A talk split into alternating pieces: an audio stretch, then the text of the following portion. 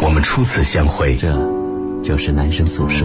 那一年，有人到来，有人离开。大家好，我是骄阳，我是一博。这些年，他一直都在。我是来自江苏交通广播网男生宿舍的主持人陈杰思，欢迎各位的光临。男生宿舍，你心灵深处永远的家。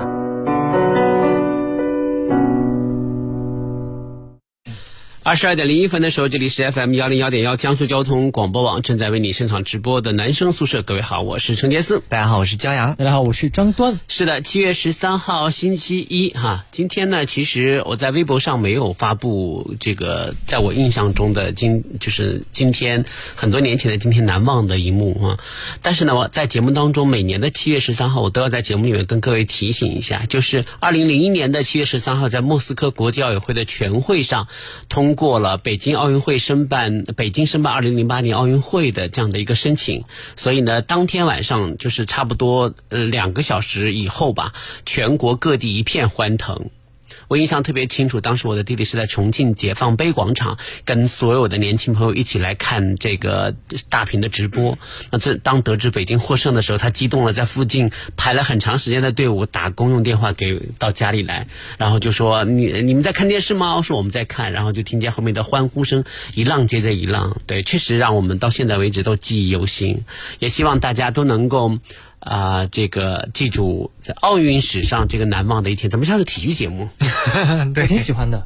是啊，那你知道另外一个跟北京申奥相关的日子应该是啊，另外两个应该是哪一天吗？一个是八月八号，是北京奥运会开开幕的日子，对不对？对。还有一个是九月二十三号，一九九三年的九月二十三号，在蒙特卡罗的举行的国际奥委会全会上，全会上，当时北京呢是以两票之差输给了悉尼，是的，没有人能够获得两千年奥运会的举办权。嗯，当时我印。印象也特别深刻，我因为这个呢，就是全宿舍都在用这个收音机在在在听，是真的拿那个是老老年人的收音机在听直播。一开始的时候呢，就是呃就是那个呃主席出来发言的时候，他先感谢了很多城市，他说感谢北京，感谢悉尼，但是他他说。感谢北京的时候，因为我们当时的英文也没那么好，一听说北京，哇，所有人都激动的跳起来。等到就是嗯，有一个略微冷静一点的说，嗯，英英文听力比较好一点的，他说你别急别急，他说后面还没有宣布，我们就冷静下来听的时候，发现最后是心里的时候，一个宿舍都哭了。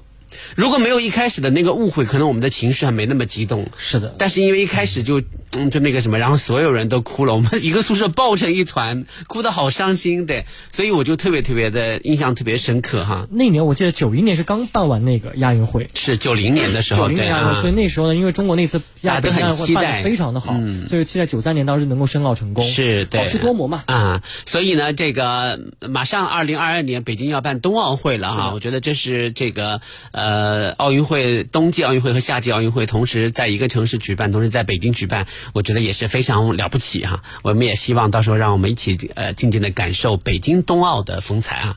好了啊，这个今天呢是星期一，我们跟各位谈什么样的话题呢？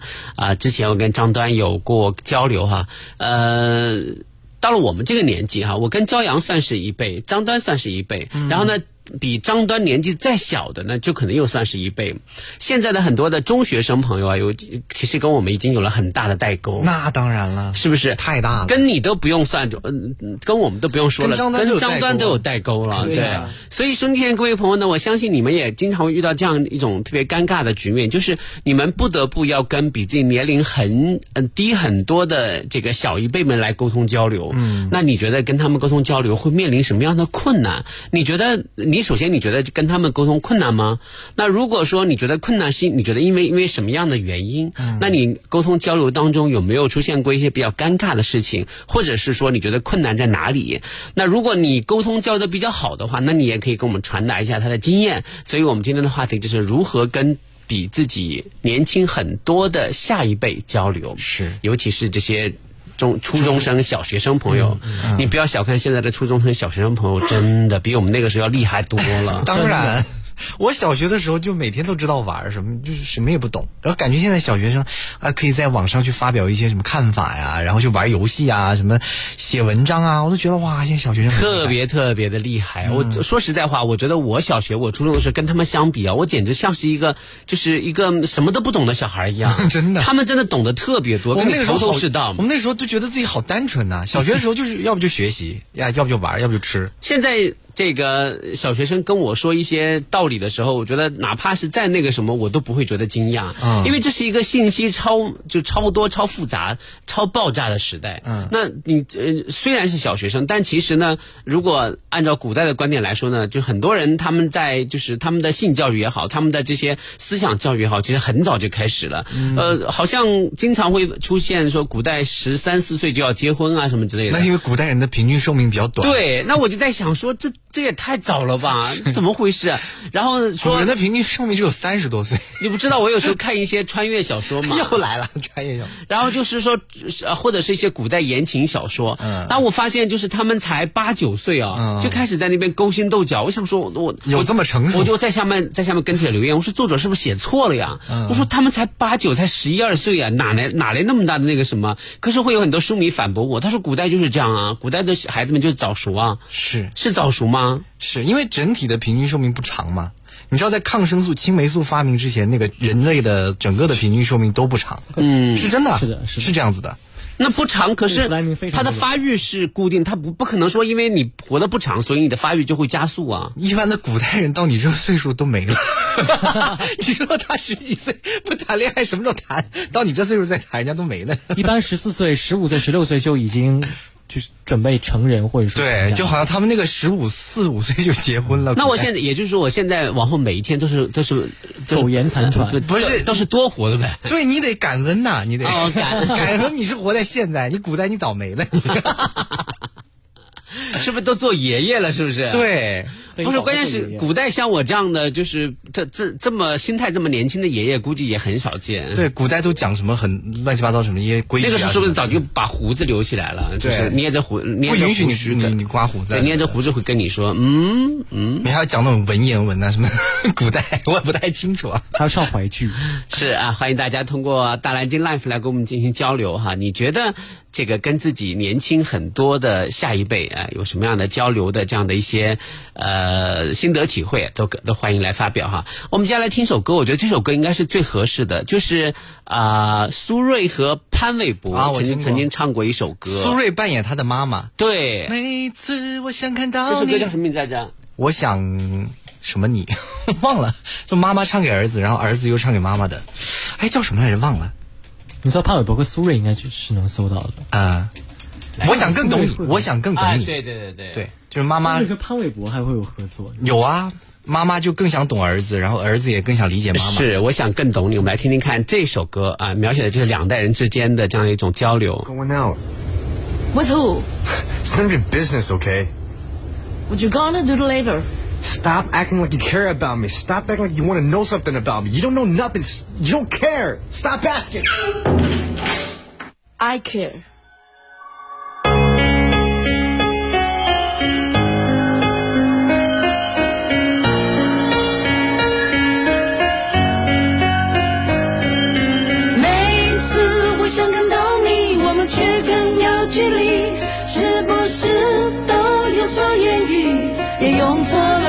情。其实我想感动你，不是为了抓紧你，我只是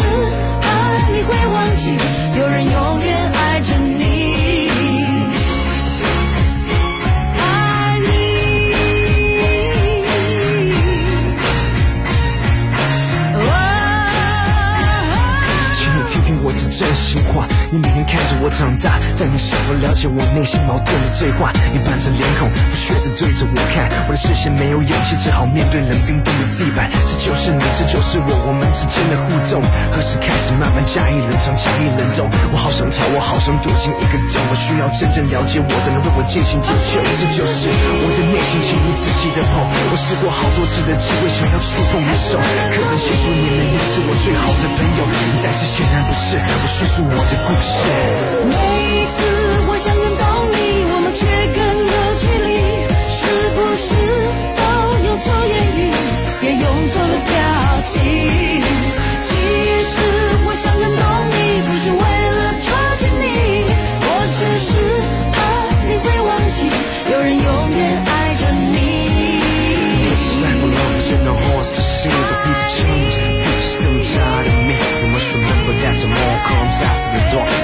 But I got something trapped in my heart. So I got something to say. Life alone is in the horse to see the people change. The people still tired of me. You must remember that tomorrow comes after the dark. But I got something trapped in my heart. So I got something to say. 每一次我想感动你，我们却更有距离，是不是都用错言语，也用错了表情？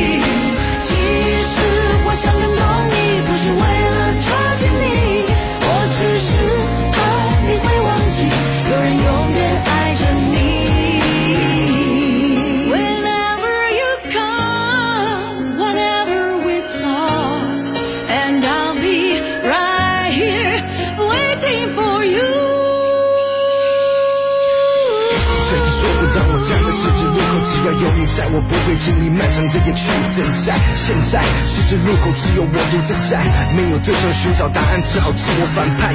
看，我其实没那么好战，我也希望说话可以婉转，不让你心烦。对你开口好难，我想要无话不谈。我的人生，我的个性其实没那么烂，这就是我的内心起无仔细的剖。我好想回到过去，看你微笑，摸摸我头。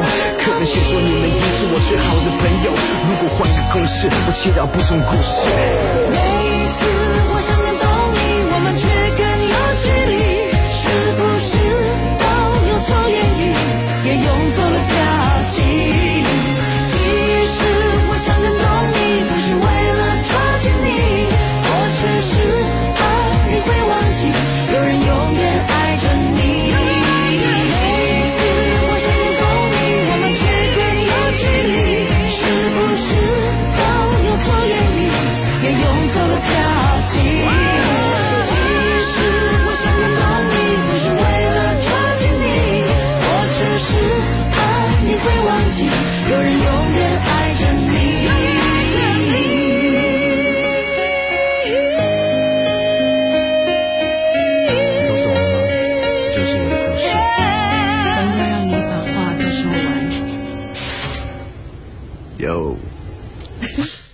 到现在才觉得这首歌就分外的应景哈，跟我们的这今天的话题非常非常的那个什么啊。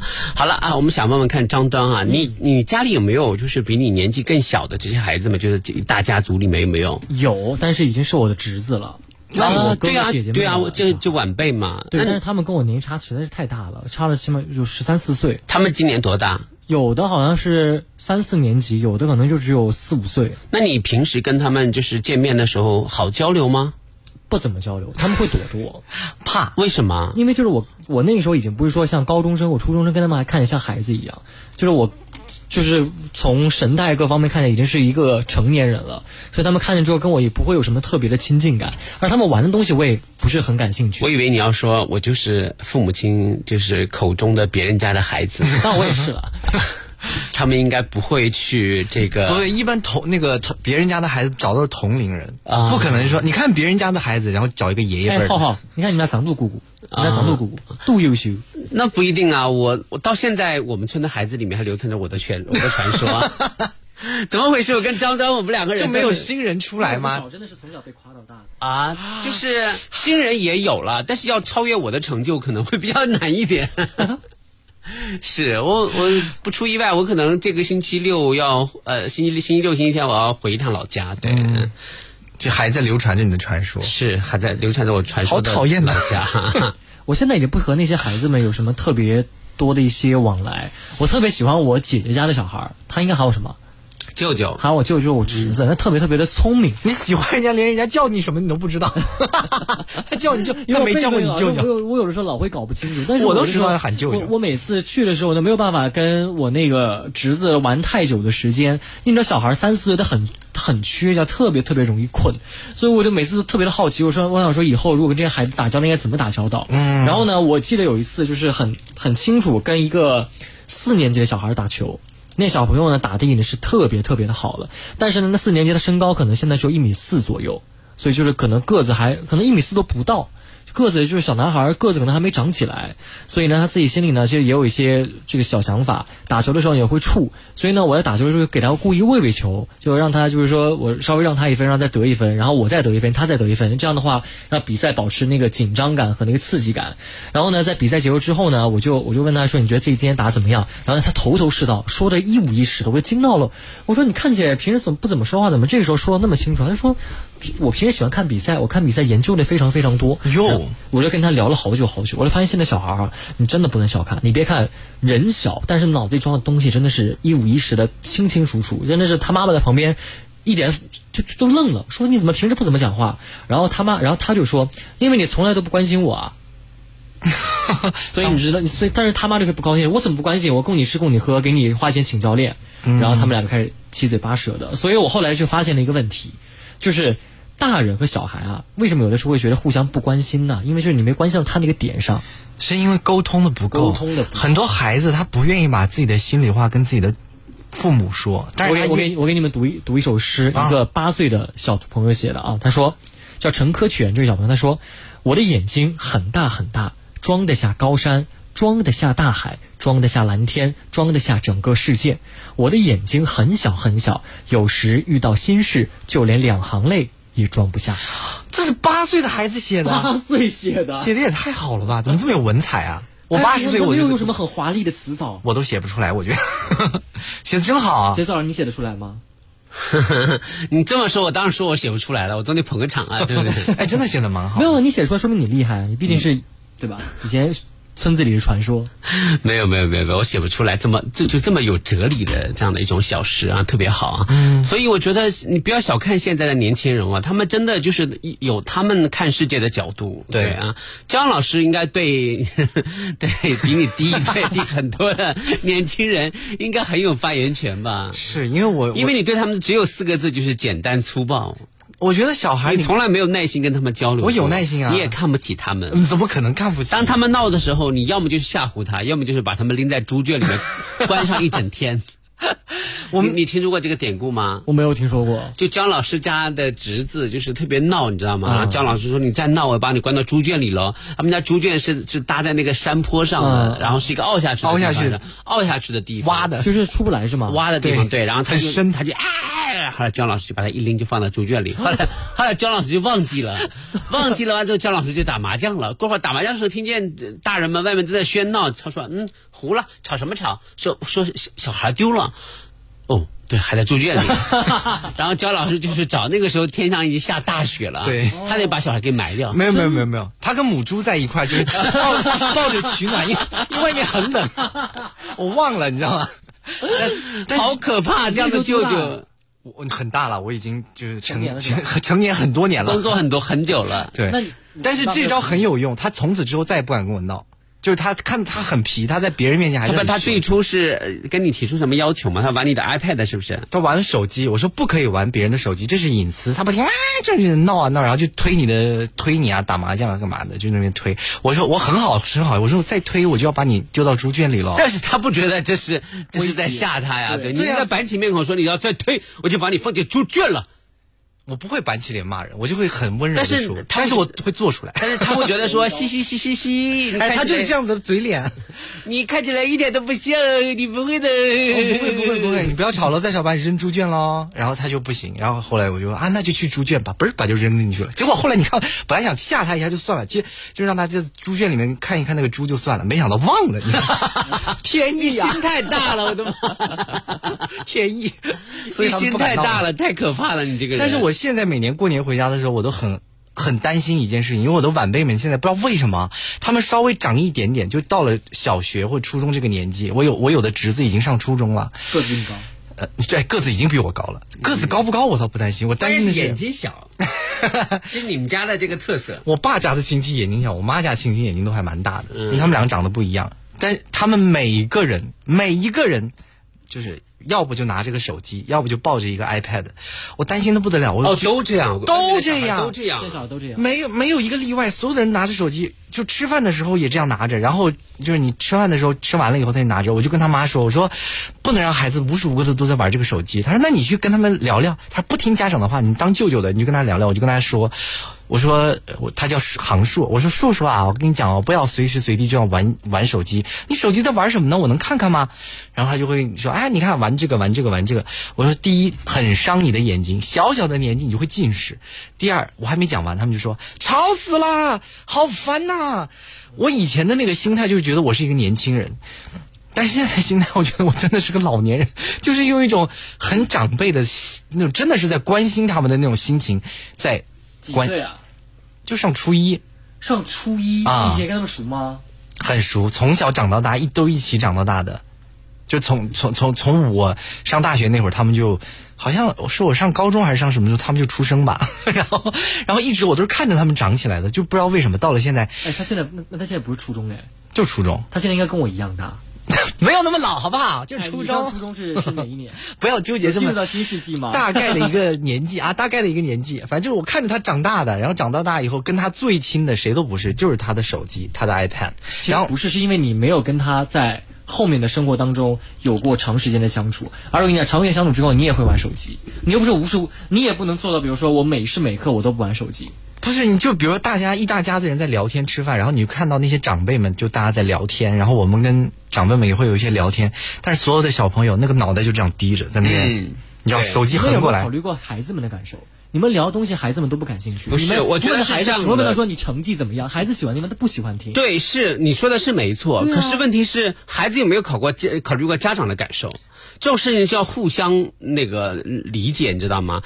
在人就是在人生活在世界上有一些场合是你不喜欢，但是你也必须要去面对的。就比如说逢年过节，一年一次家里的长辈们聚会会，孩子们就玩手机对你不管怎么样，在这个这个时候，你哪怕略微委屈一下、牺牲一下自己也是可以的。嗯或者家长就跟孩子说说啊，你以前我就不怎么管你了，今天呢一年一次，爷爷奶奶都来，或者外公外婆都来，或者舅舅舅舅舅妈都来，那你就不要玩手机了，就一天，你好歹就是要帮爸妈一起招待客人嘛，对不对？我觉得你把话，你把你跟孩子把这个话说透了，如果他还要就是固执己见的去玩手机，而不不管外面的世界的话，那这个孩子就就一定有很严重的这个但是有一些孩子会用别的方式抗议你啊，他就说说我不玩手机，然后他就坐在那儿看你，可以啊，那你坐在那边看。就那你会我感觉啊那爸妈爸妈一定要告诉你，就是你生而为人，生而在这个大家庭，在这个社会关系里面，有一些职责，有一些东西你是必须要面对的，不是说你沉浸在这个世界里面，这些什什么事都都不可以管。因为他还小，他可能不理解这个，还想不理解，那爸妈就强制你啊，强制你经受着。嗯，对不对？我觉得，我觉得不管怎么样，爸妈要承担起很大一部分责任。我我参加我们的同学聚会也是，我们同学因为大家都很多的带小朋友嘛，小朋友有的时候也会就是一起玩手机啊。我我有时候开心起来也会跟他们一起玩，像他们来江苏旅游的时候，我就会跟他们带带他们一起玩。我觉得挺好的，就大人跟小孩一起玩游戏，或者一起去体验一些新的东西。然后呢，休息的时候他们玩手机，我也不管。但是呢，就是这一次来之后，我发现。呃可能是因为年纪相近的小朋友聚在一起，他们会有共同语言。是更重要的，发现两个人都爱玩同一种游戏的时候呢，他们就会变得格外的投入。是吗？哎呀，对，然后我就会跑去，比如说啊，我我就跟每个每个同学就碰碰个杯，哎呀，好好开心见到你们，哎，这边有四五个小朋友，我想给小朋友碰个杯，我说来，呃，喊他们名字啊，来来来来，哎，女孩子我觉得都还好的，大大方方的，嘻嘻嘻，谢谢谢谢杰斯叔叔，谢谢舅舅，男孩子就头低着玩玩 iPad 和手机，就就不理我，然后我还拿啊就碰碰肩膀说，嘿，我说，哎那把头抬起来，把杯子拿下，碰个杯就好了，一个碰一下碰一下，我就这样说了。他们也不碰。他们头头也不抬啊，也不理我。这个是他们的问题。不，我我有一个很好的办法已经解决了，就是我们家很多晚辈，他并不是每个人都有 iPad，然后我就跟他说，我说，但凡我在的场合，你们都不许玩手机。如果你们将来考大学，就是考完了大学，你们现在拿了 iPad 也没有用啊。你们考了大学之后呢，我每个人送一台 iPad，嗯就你只要做到我在的时候都不许玩手机。他们说好好好，就是但凡只要我在，孩子们真的太天真了。对，等他们考大学的时候，还有好多年呢在不在还不知道呢。哎，在还是在的，那可能就把这茬给忘了没。那么多钱，是啊，大家也可以通过大蓝鲸 Life 来跟我们讨论一下，如何比自己年纪小很多的下一辈交流哈。好，我欢迎收音机前各位朋友来跟我们进行交流。我们是马上是我们的半点广告，稍后再回来。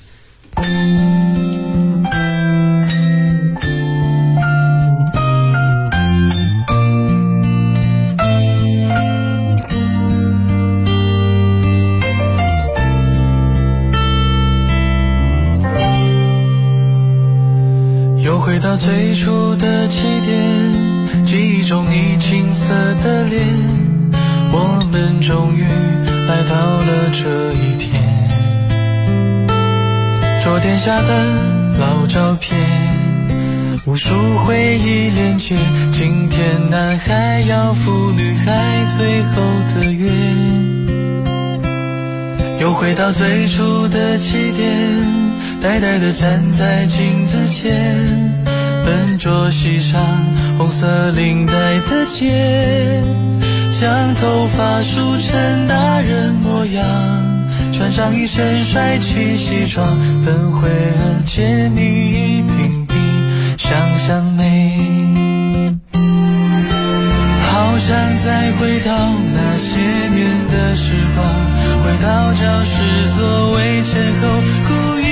讨你温柔的骂，上排列组合，你舍得解开吗？谁与谁做他，又爱着他？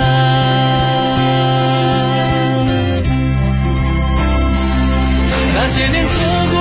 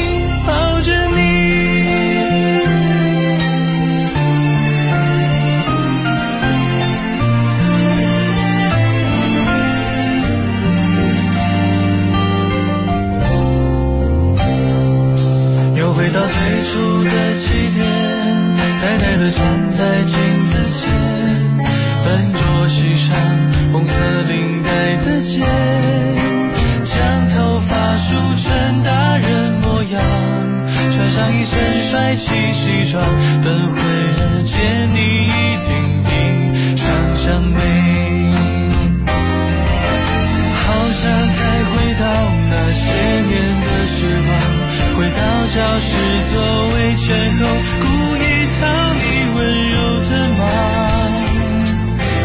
黑板上排列组合，你舍得解开吗？谁与谁，爱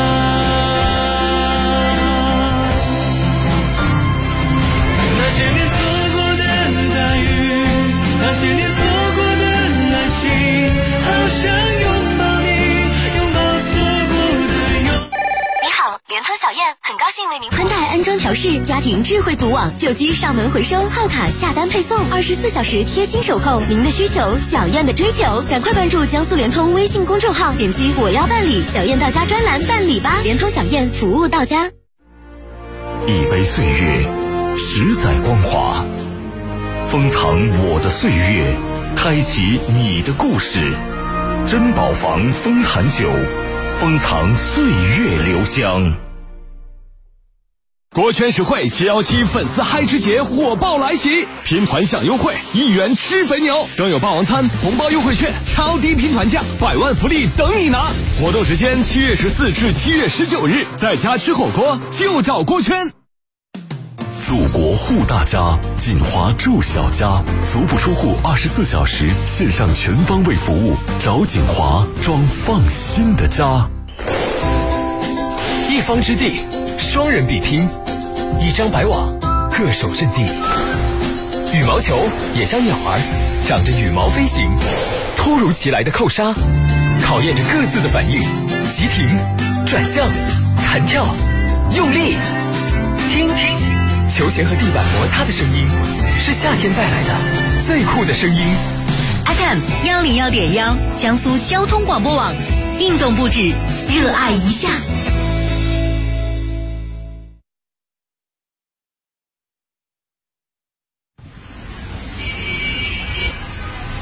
再次回到这个阔别几年的城市，一切都是那么熟悉。你好，请上车。哎，你怎么哭了？没什么，只是想起了在男生宿舍陪伴下度过的那几年时光。这就是男生宿舍，你心灵深处永远的家。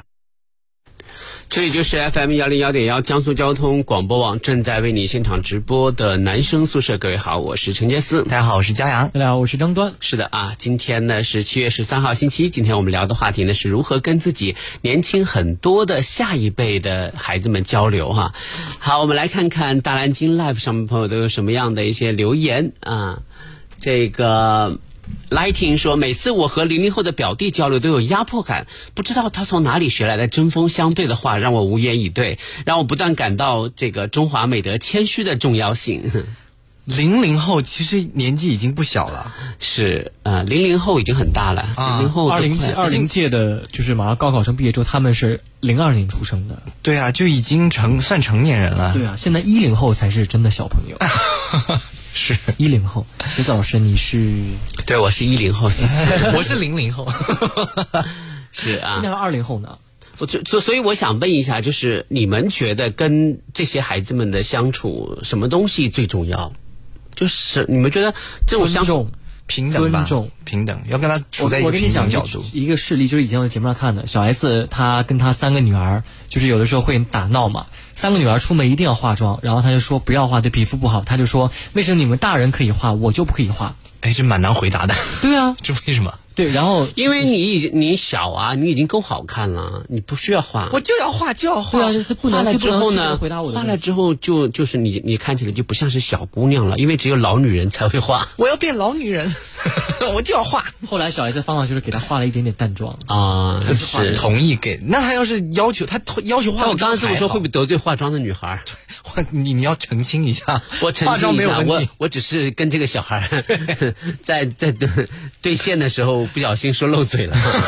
我觉得有什么，就是如果你觉得什么事情对孩子不好，只要这事儿不是有特别危险的，你让孩子自己去试。比方说冬天他一定不要穿秋裤，你要让他去穿，他受凉了是他自己作的，他有第二季也不能这么也不能这么说，因为他如果成年的话，你可以用这种方法。他太小，你用这种方法，他是一棵小树苗，你知道吗？你不去扶它一下，它有的东西它不知道是对还是错。对啊，就是他要倒的，就是他快要倒，有一点有一点倒的时候，你扶一下。所以说我也没有说让他以后一直就不穿裤子，对吧？你该穿还是要穿。不是，比如说我有一个朋友，他是做那个少儿培训的，他是一个少儿培训的老板，然后他们那边很多的小孩都是，妈妈我要学钢琴，好。妈妈就花很多钱就给他报个钢琴班，然后一般的小孩就很多小朋友就会学个大概三天五天，妈妈我不想学钢琴了，对，家里面钢琴也买了，你这个时候你要说好，那你不学就不学喽，你就会给他树立一种凡事不能有始有终，这是第一，第二你的钱也白花了。我就要给小孩子树立就是劳动的一个重要性，就劳就是你他爸妈赚的钱不是白来的，不是你说想要就想要，他太小，他理解不了这些东西，所以还是去家长去，还是要去引导。你就像我们，我我打比方，比如说一一台钢琴，嗯两万块钱，嗯那我就跟他说，你要买你要买钢琴吗？我告诉你啊，买一台钢琴需相当于你买一万个冰淇淋。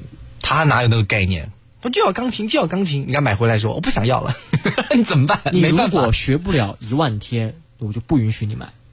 那他刚开始说好，那我学如果你学三天放弃，你以后再也吃不到冰淇淋。那他就哭闹。不管他，冰淇淋他不吃又不能怎么样，对不对？你说我说的有没有道理？对不对？反正要有一个方法去教他。你你我们去问那些学过钢琴，或者是学过，你比如说你学过播音主持，或者是学过打网球、打羽毛球，当时的所有的孩子们。都会说啊，我不想学，我不想练，都边一边哭一边弹钢琴。但是，但凡是长大了之后，你再问他，你觉得后不后悔学钢琴？没有一个人说后悔的，是的，都会说我非常感谢我妈当年逼着我学钢琴，或者逼着我学羽毛球之类的。所以你知道吗？长大之后才懂的，谁是小孩子他不懂得。对有的时候，但是我觉得家长做一件事，就是你得发现孩子的天赋，你给什么班都给他报一下，然后让老师去判断。那得花多少钱呢？什么班都不不不是，你就简单的去试上一下啊，就是就是就是简单的试一下。问他喜欢什么？对你问他喜欢什么，然后看他的样子，你觉得他可能会比较擅长什么？像我小时候就是嘴呱呱的，就我们严重话讲嘴呱呱，然后呢特别能讲，我妈就报了主持人班。然后，你小时候就这么能讲啊？我我我小时候比现在还能讲，果然是有天赋，果然是有天赋，全省第七是吗？我已经知道了，对。我小时候也很能讲，是吗但是我小时候比我能讲的更出彩的地方，是我的颜值。那可没有啊，没有，我见过你的照片儿，你根本 get get 不到我的帅气。你真是会讲话以前，小一点。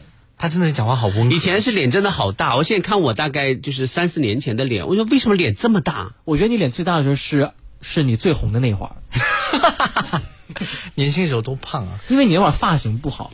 不是，是因为什么呢？是因为那个时候每天都吃夜宵，每天都睡得很迟，所以就是就好像你现在不吃了一就。睡肿了。现在现在就不是每天，隔三差五的吃一吃，脸就会变你说吃夜宵幸福吗？吃夜宵幸福啊！对啊今天 就不能每天都吃，我昨天晚上也没吃啊，那今天晚上可以吃了呀。可以啊。就怎么每天都得我现在问一下啊，我现在在群里问一下。今天我们可以来一点青梅酒，哦，你那个青梅酒还有最后的一批，是不是？要马上就要那个什么，啊马上就要售罄了。对，啊今天可以来点青梅酒，加点苏打，苏打水都有，哦。冰块啊都有，冰块都是现成的。好，嗯，还好把，你上的桃儿赶快带过去。桃都早都已经吃光了吃。光了是吗？因为我今天在我们的这个大群里面忽忽悠说，这个大家赶紧来办公室吃桃，因为不能再放了，再放就啊坏掉就坏了啊结果大家都说好好好，我说请你们帮忙，再不吃就坏了。然后袁一博说已帮，然后陈婷说帮了，然后只有呃就是连毅说马上去帮，哎，我觉得这还好。这个颜亮时候说，那我真是帮了大忙了。我说那我谢谢你全家。你知道有多少你多少箱桃吗？二十四箱桃。哇哦我大概吃了有一箱多，就平均是一天要两个才够，因为是他爸就是坚持一定要给他送过来。啊。所以说他爸跟他也是两代人之间那个沟通，我就觉得对。特别不理解。是不是主要是星期五的时候那天你没你又没来。啊，对对对，对不对？嗯。然后那个什么，就是星期六、星期天刚好就是要做那个蟠桃宴嘛，嗯。然后就请了大家吃饭。我本来还想说留点给骄阳带回去，但是我昨天来的时候，昨昨天一看这个已经留不不住了，不用不用，你每年都给我，关键是留不住了，你知道吗？再再也不能留了，就是因为我今天他们我他们就是所有人都拿回来，剩了三个桃子给我，然后我一看这三个桃子表面还挺光光润的，翻过来一看都坏了，放时间久了，所以我拿个刀把坏的都切掉，然后就把好的那一块吃了。哎呀，但其实给大家一个建议啊，如果水果出现了腐烂的话，就最好整个都别吃。对对，是这样。因为它腐烂，它对对对，嗯，它腐它的烂，它一定是整个都烂了，对，就是它的细菌会布满整个水果，是对对，对。烂了就不能吃，烂了就别吃。对，啊那我是因为我多抠啊，对，三个桃子觉得浪费太可惜了。节。省。然后我后后来发现冰箱里还有偷张端的一个桃子还在那边，然后你都那么多桃了，你还偷它的干啥？就 是因为那个桃子是硬的，特别硬，对，特别硬。现在软了吗？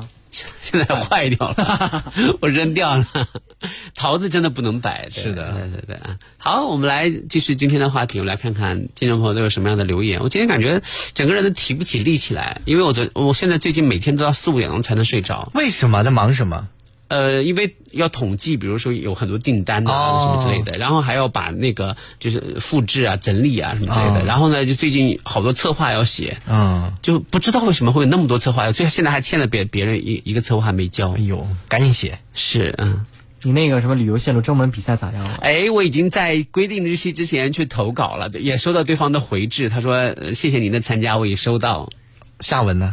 有没有得奖什么的？怎么可能？那现在就就评选出来没那么快至少要至少要一个月左右吧。嗯，对，希但望这到是得奖的，时候能得一个奖回来，带我们去旅游一番。嗯，是的，嗯，如果能够得奖的话，就带你们出去旅游。嗯，然后最好是我我的大学同学们也是这么说的，要求不高，就奖带我们去高淳转一圈去。奖金都不够分，你知道吗我？真的我真的准备去高城的那个曼城体验那个房子，哎，很舒服，我去过，还有还有那个螃蟹啊什么的，虽然我不吃，但是就看起来很舒服。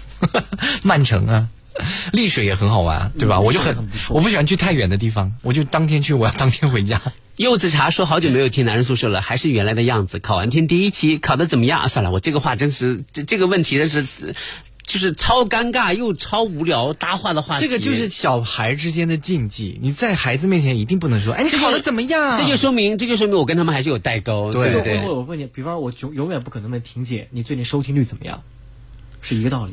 对不对？这么说的好像婷姐收听率很低一样，但其实人家收听率很高，好吗对？你知道吗？收高的时候会有高的压力，比方说你一直你一直是第一名，到第二名你就会有压力你。这个比方不太恰当，我真的是不太恰当哎，就是对就是相同的事情之间，就有的时候你不要老不要老应该是就比如说有小孩说：“舅舅你怎么还不结婚？”就啊这种感觉，对你知道吗是？就会舅舅你什么时候生小孩？舅舅你们家小孩怎么样？就就那种感觉。对，所以我最怕的就是这就是这些就是中小学生和中学生，他们会说啊、舅舅舅舅，你为什么还不还不结婚？啊、你要知道，如果你不结婚的话，你可能将来就没有小孩儿，你没有小孩的话，将来就没有人给你养老和给你送终。你什么小孩说这么不懂不，你这说的已经很轻微了。我的那个有一个侄子还说：“那你过世了以后，有没有人抬你？”他是这样讲我的。我说：“那就臭着你啊！”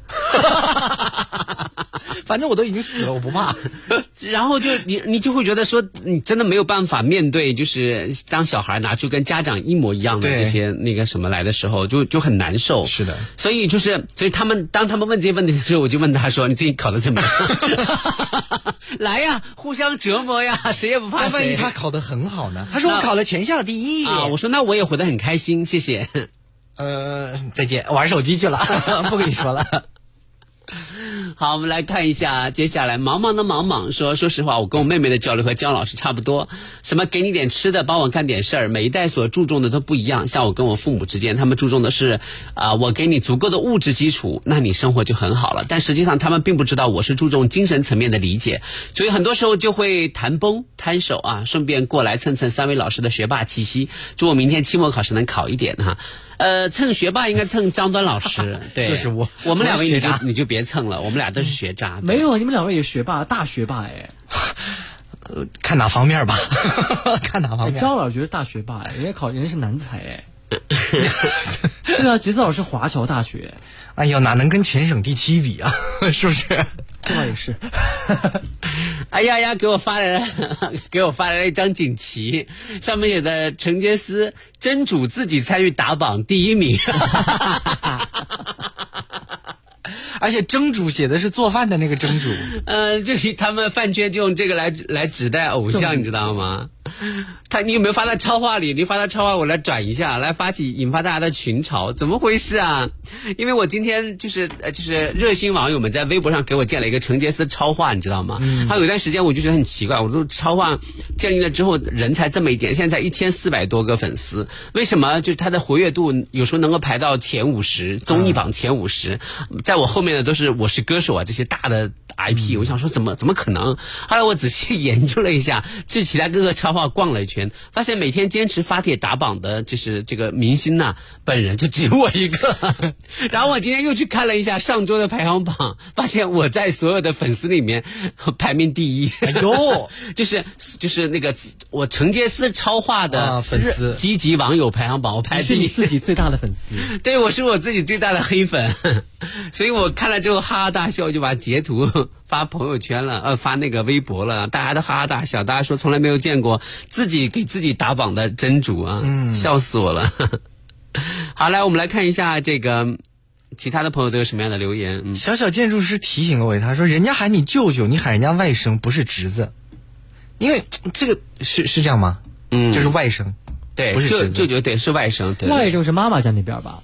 就是因为我喊他们都是喊了名字，别人只要喊你舅舅，你就应该喊他外甥。不是你应该喊他的名字啊，他会喊你舅舅，他不能喊我的本名，他不能说那那那我的侄子会怎么喊我呢？你的侄子就喊你叔叔啊，是不是？但是你不会喊你侄子说，哎，侄子，你不会这样喊，你会喊他的名字，对吧？哎，也是哎。是吧？所以有的时候会弄弄不清。是啊，我们来欣赏一首歌哈，一首歌之后呢，我们马上回来啊。我们来欣赏一首什么歌呢？呃，三十岁的女人吧，对，来欣赏这首歌。嗯，三十岁的女人跟孩子们就有代沟了。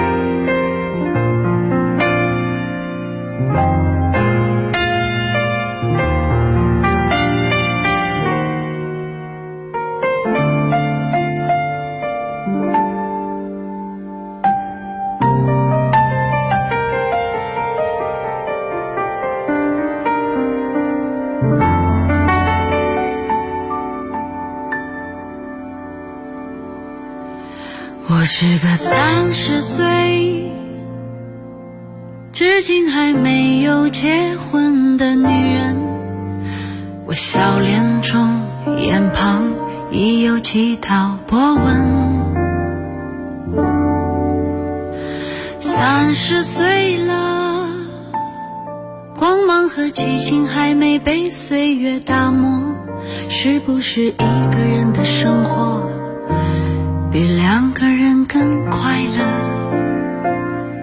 我喜欢三十岁女人独有的温柔，我知道。深夜里的寂寞难以忍受。你说工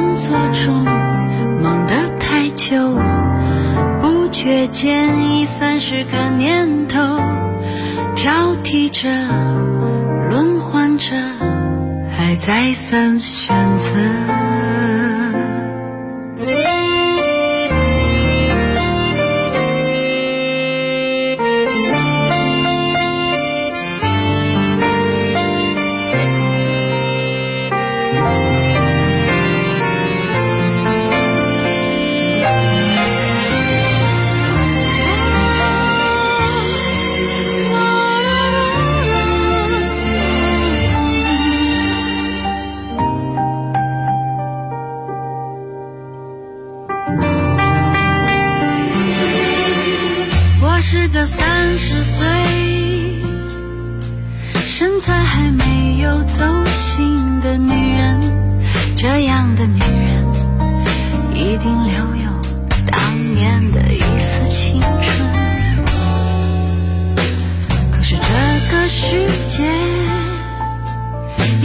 候外表决定一切，可再灿烂的容貌。都扛不住衰老。我听到孤独的跟鞋声和你的笑，你可以随便找个人去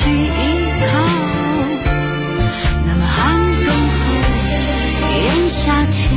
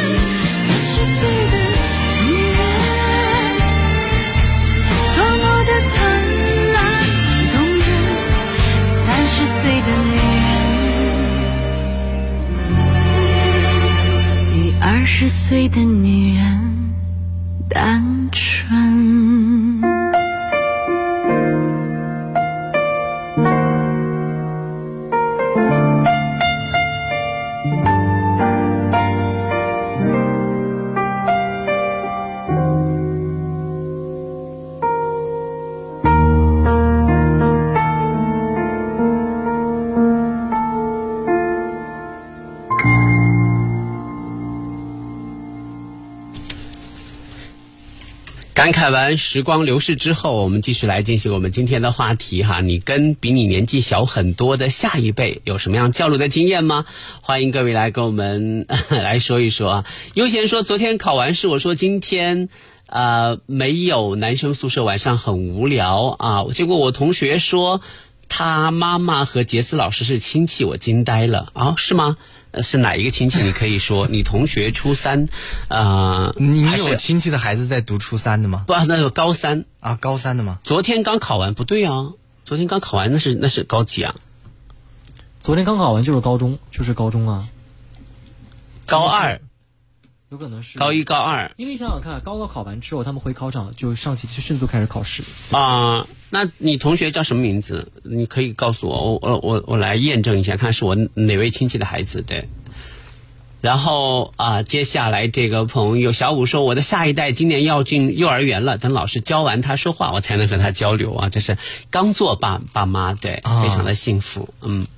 现在就是我对于现在的很多的男孩子最大的感受就是，父母亲不能够再纵容他们沉浸在手机和 iPad 里面，真的不可以，这样是不不行行。我觉得嗯这样下去，迟早孩子有一天就会对整个社会失去特别敏锐的判断，那是一件很很可怕的事情。而且从小这样的话，他第一个颈椎会有问题，嗯第二个就是眼睛的视力会非常大。我情愿他们去学网球、学羽毛球，对，这更好这个跑跑步、打打篮球都是好的，打球你能学到的成长确实是很多，而且还长身体。对，我是站在一个考验你的体力啊、耐力啊、意志力啊。就听说打篮球还可以长个儿，是的，对吧？你还可以长长个儿是长个这事儿呢，主要还是看妈妈的，就是比如基因啊、后天你的营养和你的运动，是缺一不可。是的，嗯遗传基因重要。就前几天呢，就是在网络上沸沸扬扬的有一个佛山女孩就是追星的这样的一件事情。我看了那个整个新闻报道之后啊，采访之后我就很有感触，因为呢是妈妈找到电视台说我的女儿因为追星，然后她成绩下滑了，她原来都是班级第一二名，后来呢英语都考零分。他他觉得下达下滑太厉害了，所以他就请电视台去求就是请求帮助。然后呢，电视台的记者呢就是采访，然后他妈妈也讲了很多，女儿也讲了很多。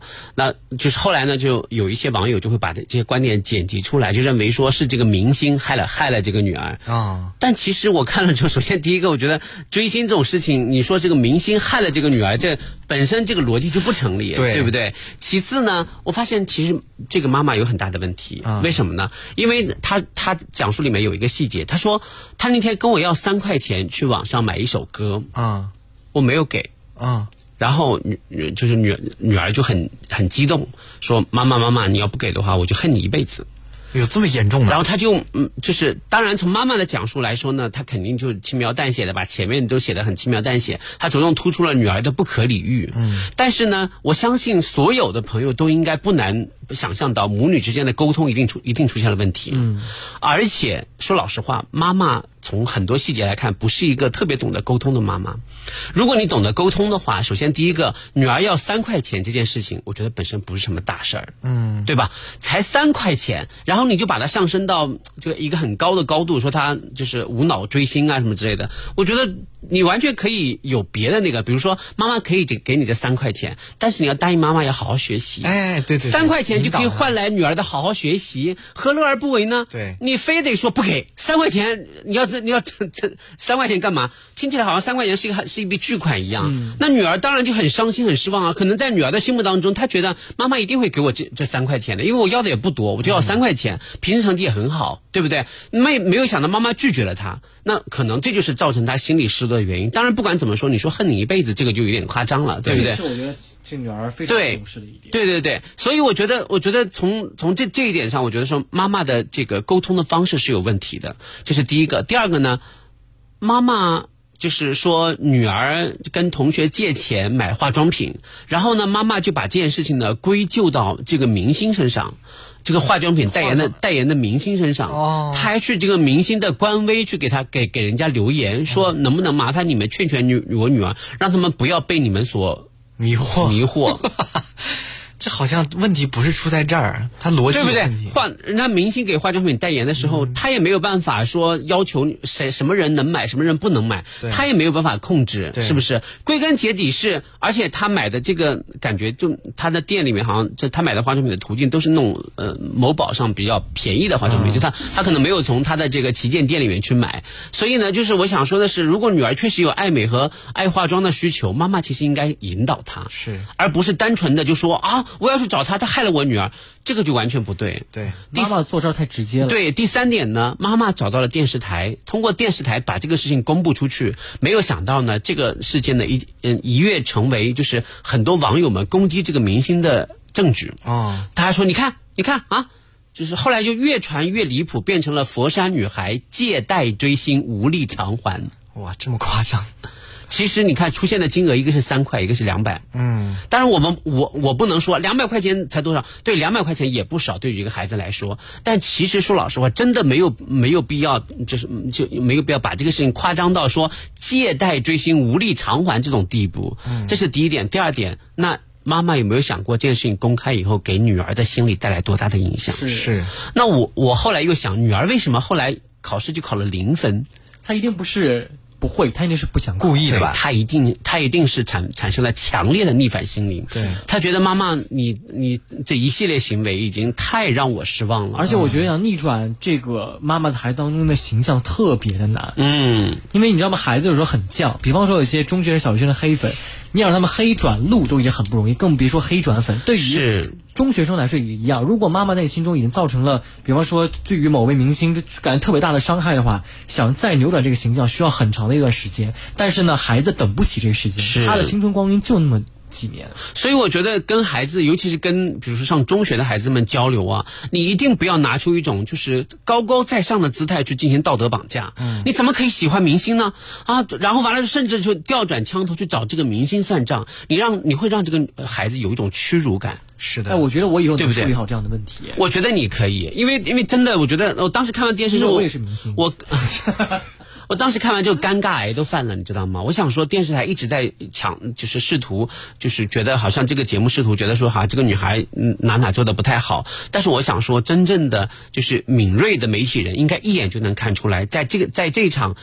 这个争吵当中，其实妈妈的方法有很多欠妥的地方。主要就是在家长啊，前段时间不是爆出来一个说，一个孩子打什么某个游网游，然后就花了很多钱，充了很多钱，然后家长就联名好多说，你们这家游戏公司不要再开下去了，毒害青少年。嗯，但是他们都没有想过，游戏公司它不是说要做给你玩的，你自己家的孩子，你为什么有那么多青少年没毒害，就毒害到你家的了呢？嗯他就强烈要求人家游戏公司关门，嗯这怎么可能呢？